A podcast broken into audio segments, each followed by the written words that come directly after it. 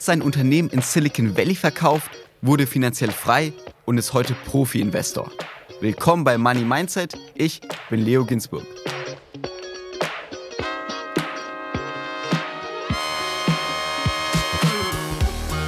Disclaimer. Die Inhalte dieses Podcasts beinhalten keine Kaufempfehlung der Redaktion. Aktien, Kryptowährungen und Investments sind grundsätzlich mit Risiko verbunden. Heute ist bei mir Stefan Waldhauser zu Gast. Stefan verkaufte 2013 sein Softwareunternehmen in Silicon Valley und gilt als Experte auf dem Gebiet der Tech-Aktien. Seit 35 Jahren ist er Investor. Wie man unterbewertete Aktien findet, darüber sprechen wir jetzt. Hallo Stefan. Hallo Leo, grüß dich. Stefan, bevor wir darüber sprechen, wie man die nächste Apple findet, eine kurze Reise in die Vergangenheit. Wie verkauft man sein Unternehmen in Silicon Valley? Wie läuft so ein Deal ab? Und zuerst, was war das eigentlich für ein Unternehmen? Also, das läuft natürlich nicht immer gleich ab. Ich kann dir kurz erzählen, wie es bei mir war. Ich hatte ein Softwareunternehmen aufgebaut, zwölf Jahre lang, und habe dann gemerkt, dass der äh, internationale Markt für uns als kleines deutsches Unternehmen nicht zu erobern war. Und der größte strategische Partner damals war die IBM. An die habe ich nicht verkauft, sondern stattdessen an den damals größten Wettbewerber. Das war ein aufstregendes junges Unternehmen namens Alfresco. Das war eigentlich relativ unspektakulär, da wir eine Technologie hatten, die eben andere gerne für sich genutzt haben. Was war das für ein Unternehmen? Also was habt ihr angeboten? Oh je, also es ist im breiten Feld Application Software gewesen, Enterprise Software. Da Fachgebiet Enterprise Content Management, heute vergleichbar vielleicht mit einer Box oder einer Dropbox aber es ist ja schon sieben Jahre her. Äh, damals war das noch ein bisschen anders gelagert. Und gibt es das Unternehmen heute noch? Die Firma Alfresco wollte eigentlich an die Nasdaq gehen. Das war auch mit eine Motivation für mich zu verkaufen. Ich wollte gerne so einen Börsengang mal mitmachen. Das hat dann nicht geklappt. Stattdessen ist Alfresco verkauft worden an die Firma Highland, die heute ein Private Equity Besitz ist und einer der großen Player in diesem Feld Enterprise Content Management und Business Process Management kurz dazu noch, wie ist das damals abgelaufen? Also du hast gesagt, okay, wir wollen weiter wachsen. In Deutschland ist der Markt nicht groß genug für uns.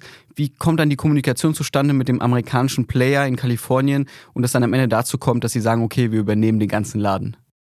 Also wir waren einer der Partner dieses Unternehmens. Also typischerweise haben amerikanische Softwarehersteller überall auf der Welt ihre Partner. Wir hatten eine Lösung.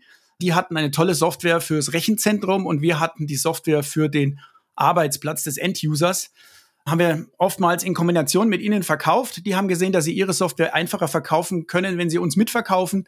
Ja, dann war es eigentlich alles nur noch eine Frage des Preises und der Konditionen. Das war relativ einfach aus so einem Partnerstatus heraus zu verkaufen. Ich habe das also auch ohne Berater oder so gemacht, äh, direkt von CEO zu CEO quasi. Für wie viel hast du dein Unternehmen verkauft? Ich könnte dir jetzt gar keine Summe nennen, selbst wenn ich wollte, es war damals ein, ein, ein Share-Deal. Das heißt, ich habe meine Mehrheit an meinem kleinen Softwareunternehmen gegen ein hübsches Aktienpaket des größeren Softwareunternehmens getauscht, wenn man so will. Also ich bin im unternehmerischen Risiko drin geblieben und habe dann erst wirklich verkauft, als der Exit der, der großen Investoren aus dem Silicon Valley erfolgte. Was war das für eine Summe? Also genaue Summe will ich nicht sagen, aber es war eine hübsche Summe Geld, die es mir dann halt ermöglicht haben, nur noch das zu tun, was ich gerne mache. Und das ist in Aktien investieren. Also auf jeden Fall im Millionenbereich sozusagen etwas. Ja, auf jeden Fall. Wie hat dieser Deal, dieses Geld dein Leben dann verändert? Ja, erstmal hat es natürlich frei gemacht.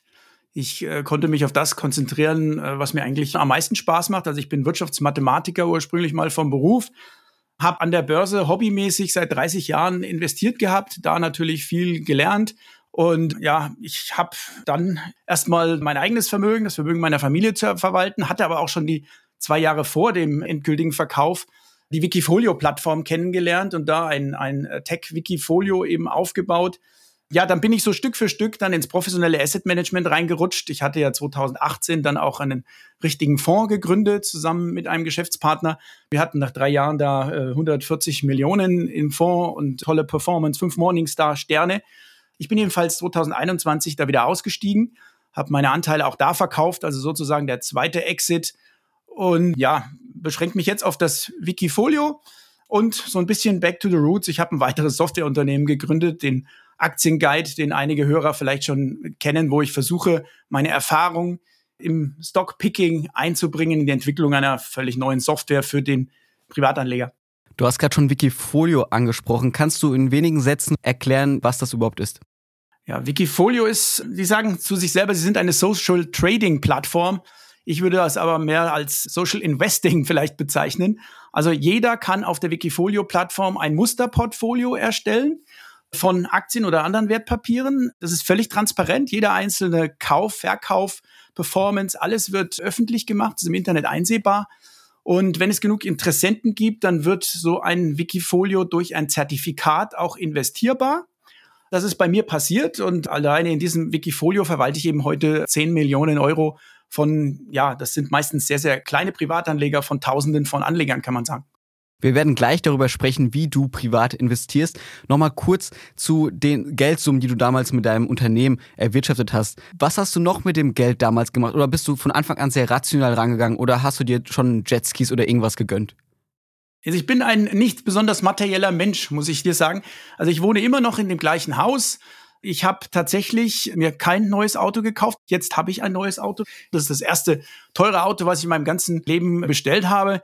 Aber nicht, weil ich irgendwie ein, ein Frugalist bin oder sowas. Ich gebe gerne viel Geld zum Beispiel aus für gutes Essen, äh, schöne Erlebnisse. Hab mittlerweile auch nicht nur eine Immobilie, sondern vier.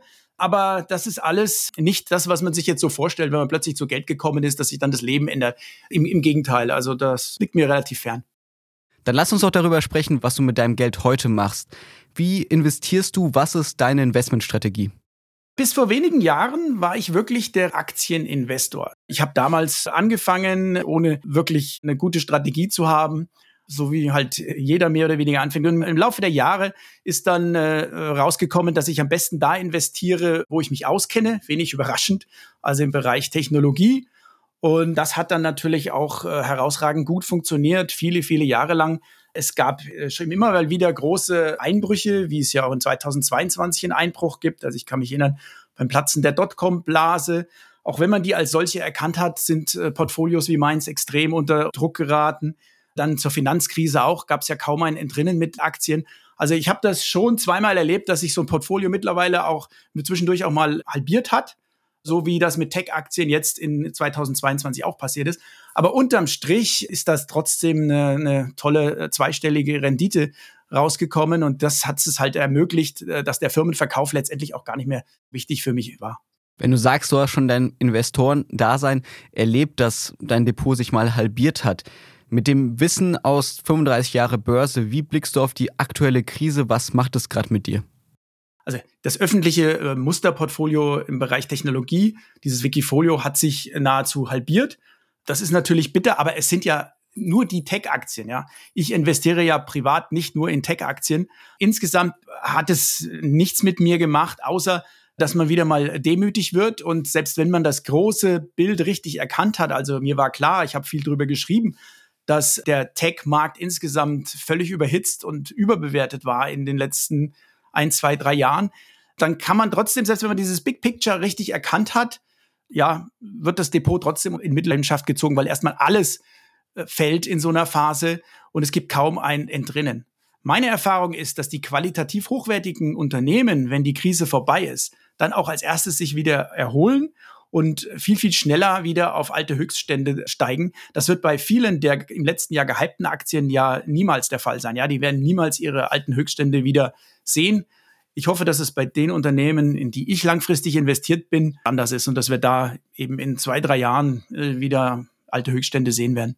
Was ist also dein Rat an vielleicht etwas jüngere Anlegerinnen und Anleger, die gerade begonnen haben und das ihre erste Krise ist? Erstmal ruhig bleiben, auf keinen Fall den Panikknopf drücken und, und aussteigen. Genau ins Depot gucken, was man da eigentlich besitzt. Also ähm, ich denke, einfach nur Aktien kaufen, weil die irgendwie in und hip sind, ohne dass man genau weiß, welchen Investment Case verfolge ich eigentlich damit, was ist die Investment Story. Das ist nie eine gute Idee. Das heißt, ich muss eine genaue Vorstellung davon haben, warum gerade diese Aktie sich wieder erholen wird. Und äh, wenn ich das nicht kann, dann muss ich tatsächlich verkaufen. Äh, dabei spielt der ursprüngliche Einstandswert überhaupt keine Rolle. Also einer der größten Fehler, den Anfänger machen, ist, ins Depot zu gucken, zu sehen, oh Gott, ich bin jetzt da 30, 40, 50 Prozent im Minus. Ich muss jetzt so lange warten, bis ich wieder im Plus bin und dann verkaufe ich. Das höre ich so oft und das ist natürlich Quatsch. Ja, der, der Einstandspreis sollte ich eigentlich in dem Moment vergessen, wo ich die Aktie gekauft habe. Deswegen ist es auch eigentlich kontraproduktiv, wenn bei den Brokern immer ja die Performance gezeigt wird seit dem Einstangskurs. Ich muss also vom Stand heute mir überlegen, was ist denn eigentlich der faire Preis des Unternehmens, was hinter dieser Aktie steht. Dementsprechend, was ist der faire Kurs der Aktie? Und wenn ich jetzt realisieren muss, dass da leider doch nicht alles Gold ist, was glänzt und mein ursprünglicher Investment Case, wenn ich denn überhaupt einen hatte, ist schiefgegangen, dann muss ich rausgehen, aussteigen, auch wenn es weh tut, auch wenn ich damit Buchverluste realisiere. Auf der anderen Seite, wenn Unternehmen völlig zu Recht gut gelaufen sind und ich bin damit äh, dreistellig im Plus, habe vielleicht sogar den berühmten Tenbagger mal an Land gezogen, dann sollte ich nicht nur deswegen aussteigen, weil ich jetzt hier mit dem sehr, sehr viel Geld verdient habe, sondern dann, wenn die Aktie übers Ziel hinausgeschossen ist und jetzt eben teurer bezahlt wird, als das Unternehmen eigentlich wert ist, auch auf Sicht von einigen Jahren gesehen. Also zusammenfassend immer ein Investment Case haben. Wie man die Aktien findet, darüber sprechen wir gleich. Lass uns noch kurz zurück zu deinem persönlichen Depot gehen. Du hast gesagt, du besitzt vier Immobilien. Wenn wir uns ein Kuchendiagramm vorstellen, wie ist so dein Vermögen aufgeteilt prozentual? Also vier Immobilien, wie viel machen die aus? Was hast du noch? Ich würde mal sagen, also deutlich über die Hälfte des Vermögens ist jetzt in Immobilien und die andere Hälfte schon in Aktien und Unternehmensbeteiligungen, was ja im Endeffekt auch Aktien sind, also meistens tatsächlich börsennotierte. Und dabei aber vielleicht auch wieder die Hälfte, also sagen wir mal 25 Prozent des Gesamtvermögens wirklich in diesen Tech-Aktien, wie man sie jetzt im Wikifolio sieht. Was ist deine persönliche Aktienstrategie? Wie suchst du Aktien aus? Was müssen sie mitbringen, um in deinem Depot zu landen? Also im Grunde meines Herzens bin ich, obwohl ich ein Tech-Investor bin, ein Value-Investor. Das heißt, das Einzige, was mich interessiert, ist die fundamentale Beschaffenheit des Unternehmens, die Position, der Wert des Unternehmens. Und damit meine ich nicht den Preis an der Börse, sondern den Wert des Unternehmens in der realen Welt außerhalb der Börse. Ja, daran orientiere ich mich. Insofern ist es eine sehr, sehr unternehmerisch geprägte Herangehensweise an das Investieren. So das heißt, ich tue eigentlich genau das, was ein Value-Investor wie Warren Buffett auch äh, machen würde. Er schaut sich den Aktienkurs an, vergleicht den mit dem Wert des Unternehmens. Und wenn ich da günstiger die Aktien erwerben kann, oder äh, sagen wir so, beim Wachstumsunternehmen ist es dann meistens so, man versucht ein paar Jahre in die Zukunft zu schauen und dann findet man vermeintliche Schnäppchen. Wie man die genau findet, ähm, natürlich kann man bei Wachstumsunternehmen, die oftmals auch noch keinen Gewinn machen, zumindest nicht den normalen Nettogewinn jetzt hier nach, nach GAP, muss man etwas anders herangehen. Also die üblichen Kennzahlen, die man so kennt, Kurs-Gewinn-Verhältnis, Kurs-Buchwert-Verhältnis, äh, helfen einem da nicht weiter. Aber dafür gibt es andere Kennzahlen, wie die Bruttomargen, oder die Rule of 40, die die Effizienz des Wachstums eines Unternehmens angibt. Gibt es noch ein paar andere solche Kennzahlen und mit denen arbeite ich. Das alleine macht natürlich jetzt noch nicht kein gutes Investment aus, aber zumindest ist es schon mal so ein Radarschirm, um Investmentideen zu generieren. Aber im Endeffekt ist es, was dann folgt, wenn das Unternehmen gute Kennzahlen hat, das ist äh, klassische Fundamentalanalyse. Also ich gucke mir das Unternehmen an, die Bilanzen, die Story, den Markt, die Wettbewerber und vor allem auch die digitale Spur. Also heutzutage kann man ja im Internet sehr, sehr viel recherchieren. Wie zufrieden sind die Mitarbeiter? Was sagen Kunden über das Unternehmen und so weiter? Das gehört alles dazu, um heutzutage Fundamentalanalyse zu betreiben, so wie ich das mache. Können wir da vielleicht an einem Beispiel arbeiten, damit wir das einfach ein bisschen einfacher verstehen, wie du da vorgehst. Also wenn du jetzt sitzt und denkst, okay, ich will eine neue Aktie für mein Depot oder ich habe gerade einen Artikel gelesen und ich finde dieses Unternehmen irgendwie sehr, sehr spannend, wie gehst du da in einfachen Worten Schritt für Schritt vor, um herauszufinden, ob diese Aktie unterbewertet ist? Also um die Unterbewertung festzustellen, gucke ich erstmal tatsächlich auf die Kennzahlen. Man kann sich nicht am Gewinn orientieren, aber was es immer gibt, ist der Umsatz. Das heißt ein Umsatzmultiple. Da gehe ich aber nicht von dem äh, sonst so beliebten Kurs-Umsatz-Verhältnis aus, sondern von dem sogenannten Enterprise Value Sales Verhältnis. Das heißt, man korrigiert die Marktkapitalisierung eines Unternehmens um die Schulden und Barmittel und orientiert sich an dem echten Unternehmenswert des nackten Unternehmens sozusagen. Und diese Kennzahl, die kann man nachlesen. Mittlerweile auf vielen Internetseiten. Und vor allen Dingen muss man die dann vergleichen mit der Historie, äh, wie das Unternehmen so gehandelt wurde, mit Wettbewerbern. Und man darf sich nicht blenden lassen, wie in den letzten Jahren, als alle Tech-Werte einfach viel zu teuer gehandelt wurden. Da kommt mir natürlich jetzt wieder meine Erfahrung zugute aus der realen Welt der Unternehmenssoftware. Also da kommt schon einiges zusammen. Ähm, ist schwierig jetzt hier im Podcast zu beschreiben. Man kommt meiner Meinung nach als Stockpicker nicht drumherum, auch mal in Geschäftsberichte reinzuschauen und vor allen Dingen sich ein Bild zu machen über das Management. Das kann sein, indem man irgendwelche Vorträge sich anhört, die es ja auf YouTube heutzutage von jeder Investorenkonferenz gibt, oder indem man sich die Transkripts durchliest, also die Aufzeichnungen der Calls mit den Analysten, die es nach jedem Quartal gibt. Sowas sollte einem Spaß machen, äh, wenn man ernsthaft in Einzelaktien investieren will. Das ist nicht für jeden. Es braucht auch eine gewisse Zeit, die nicht jeder hat. Es kann sich sehr lohnen. Also ich werde immer wieder fast aggressiv, wenn ich höre, Privatanleger können den Markt nicht schlagen. Richtig ist, dass die meisten Privatanleger den Markt nicht schlagen, weil sie in gewisse Fallen, vor allem psychologisch und so reinlaufen. Aber dass das möglich ist, mit Einzelaktien jetzt hier ein ETF-Portfolio zu schlagen. Ich meine, das beweisen nicht nur ich, das beweisen viele, viele andere Privatinvestoren Jahr für Jahr. Ja, natürlich gibt es Jahre wie aktuell, wo, wo das kaum möglich ist, aber die Leute, die an der Börse zu viel Geld gekommen sind, die haben das meistens äh, durch langfristiges Value Investing in Einzelaktien gemacht okay, wie, wie schlägt man dann den Markt? Also du hast selbst gesagt, okay, ist gerade ein bisschen kompliziert, im Podcast über die ganzen Kennzahlen zu sprechen, aber du hast auch gerade gesagt, es gibt psychologische Fallen. Also wie sollte man als Anleger vorgehen, um erfolgreich zu investieren? Also man sollte erstens ein diversifiziertes Portfolio aufbauen, ohne es zu übertreiben. Natürlich sollte ich nicht nur auf ein, zwei, drei Einzelaktien setzen, weil absolute Sicherheit, dass sich die Sache so entwickelt, äh, wie man sich das vorstellt, gibt's nie. Aber was nicht funktioniert, ist hier ähm, ein Portfolio aus 50 oder 100 Aktien sich zusammenzustellen und dann da eine, eine signifikante Outperformance äh, zu erwarten. Dann würde ich wirklich gleich äh, einfach ein ETF kaufen. Auch deswegen, weil äh, man kann sich nicht ernsthaft mit 50 oder 100 Unternehmen auseinandersetzen. Das kostet für äh, einen einzelnen Privatanleger viel zu viel Zeit. Das heißt, man muss sich wirklich darauf beschränken, 10 oder vielleicht 20 Werte ins Portfolio zu nehmen, dazu nochmal einige nebenher zu beobachten auf einer Watchlist. Und wenn man dann äh, überzeugt ist von diesen Unternehmen, dann sollte man ihn ins Portfolio nehmen, auch niemals mit der gesamten Summe einsteigen, die man gerne investieren würde, sondern vielleicht mal die Hälfte.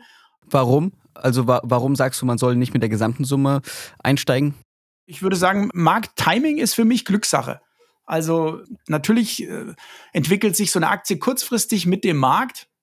Und ich will immer das Gefühl haben, wenn die Aktie erstmal fällt, dann kann ich da guten Gewissens noch äh, verbilligen. Natürlich immer nur dann, wenn sich zwischenzeitlich die Aussichten des Unternehmens nicht geändert haben, weil dann ist ja das Unternehmen billiger geworden.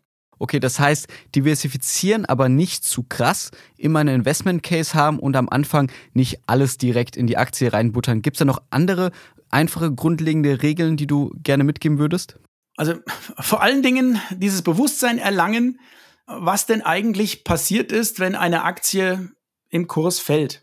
Wenn ich jetzt hier im Supermarkt bin und da einkaufen gehe, dann freue ich mich, wenn die Preise äh, günstig sind. Ja, an der Börse empfinden das viele Privatanleger komplett anders. Wenn die Preise fallen, dann äh, denken sie, oh Gott, oh Gott. Und im schlimmsten Fall orientieren sie sich tatsächlich noch an ihrem Einstiegskurs da gibt's ja auch die so beliebten Stoppkurse. Die, die können für Trader viel, viel Sinn machen.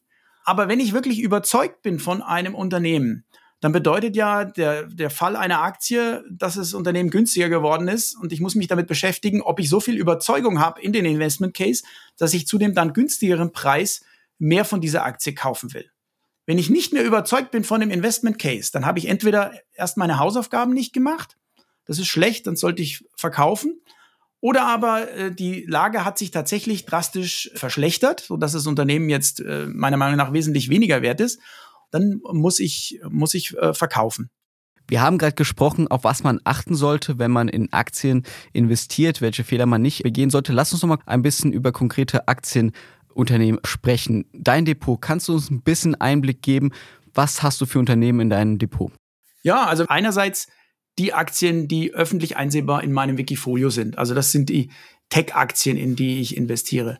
Das sind im Wesentlichen Werte drin aus der zweiten und dritten Reihe. Also nicht gerade die Apples oder Microsofts, in die sind ja viele Leute ohnehin investiert, sondern äh, Dinge, die ich rausgesucht habe, die nicht jeder unbedingt kennt. Eine Pure Storage ist es zum Beispiel, der wohl innovativste Speicherhersteller, also noch wesentlich kleiner als jetzt eine Dell oder eine NetApp.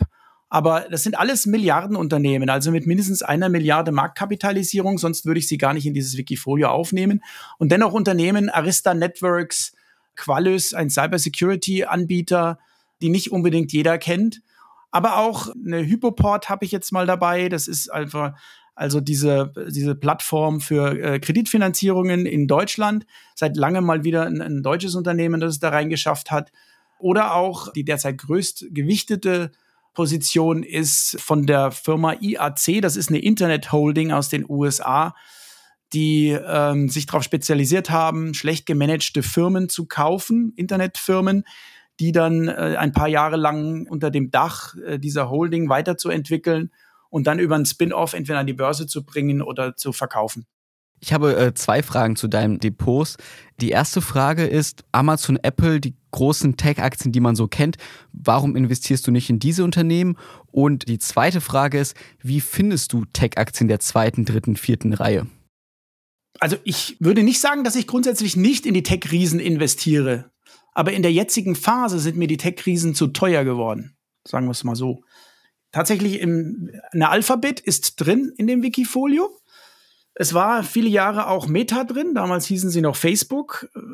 Dann habe ich mich von denen verabschiedet, Gott sei Dank ziemlich auf dem Höhepunkt, weil ich ein Riesenproblem damit hatte, wie Facebook, wie Meta umgeht mit Fake-Accounts. Und ich habe das Gefühl, der Konzern Meta ist nicht gewillt, dagegen was zu unternehmen. Und das war für mich so ein, Warnzeichen, wo ich dann gesagt habe, nee, in die will ich dann auch nicht mehr investiert sein. Bei Microsoft oder Apple ist es so, für das Wachstum, was die noch haben, das ist zwar alle eher ein Wert, ähm, auf dem riesigen Umsatzniveau, auf dem die sind, äh, da durchaus äh, sehr profitabel natürlich weiter zu wachsen. Aber ich sehe nicht, wie sich äh, die jetzt nochmal weiter im Wert verdoppeln könnten, zum Beispiel innerhalb von drei Jahren oder einem überschaubaren Zeitraum. Aber genau solche Werte suche ich und da werde ich eher fündig, zeigt auch die Vergangenheit, wenn ich mich so bewege, bei Unternehmen der Größenklasse eine Milliarde bis äh, 10, 20 Milliarden Dollar ungefähr. Da kommen wir auch schon perfekt zur zweiten Frage. Also wie findest du diese Tech-Aktien? Sehr, sehr unterschiedlich. Was ich sehr gerne mache, ist, das hat der, der großartige Fondsmanager Peter Lynch mal als Eyes and Ears Investing bezeichnet. Also Augen und Ohren offen halten nach Dingen, Dienstleistungen, die einem auffallen, die so innovativ sind und so einen großen Markt bedienen, dass daraus mal wirklich was Bedeutendes werden könnte. So habe ich ganz früh zum Beispiel Square entdeckt, heißt ja heute Block. Kann ich mich erinnern, bin ich mal in San Francisco in ein Taxi eingestiegen und wollte mit der Karte bezahlen. Und alles, was der Taxifahrer machte, war meine Karte zu nehmen. Also Apple Pay gab es damals noch lange nicht. Und es an sein iPhone äh, der ersten oder zweiten Generation damals zu halten und äh, über diesen kleinen quadratischen Dongle, der das Square-Kernprodukt ausmachte, konnte er meine Zahlung am iPhone direkt entgegennehmen. Da habe ich mir natürlich gedacht, oh Gott, was ist das denn? Und äh, konnte man tatsächlich, es war kurz nach dem Börsengang von Square, konnte man die Aktie äh, relativ günstig kaufen und war dann ein, ein Riesenerfolg. Oder ich kann mich erinnern, iRobot, also der, der äh, Roboter-Staubsaugerhersteller, hatte ein Freund von mir ganz früh so einen iRobot und ich kam zu ihm zu Besuch nach Hause und der hat äh, ja mit leuchtenden Farben mir den iRobot vorgeführt und habe ich gedacht, so eine Kundenbegeisterung. Also das war eigentlich klar, dass dieses Ding viral gehen würde und einen riesigen Erfolg werden würde. Konnte ich dann auch sehr früh nach dem Börsengang kaufen. Also das sind so die Geschichten, wie es idealerweise läuft. Idealerweise funktioniert es dann und der Investment Case geht auf.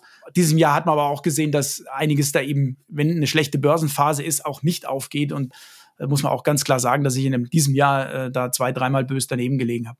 Kannst du uns ein paar Beispiele nennen von Unternehmen, wo du aktuell das größte Potenzial siehst, wo du denkst, dieses Unternehmen könnte vielleicht das Wachstum von Apple in den nächsten Jahren toppen? Das hat auf jeden Fall Potenzial.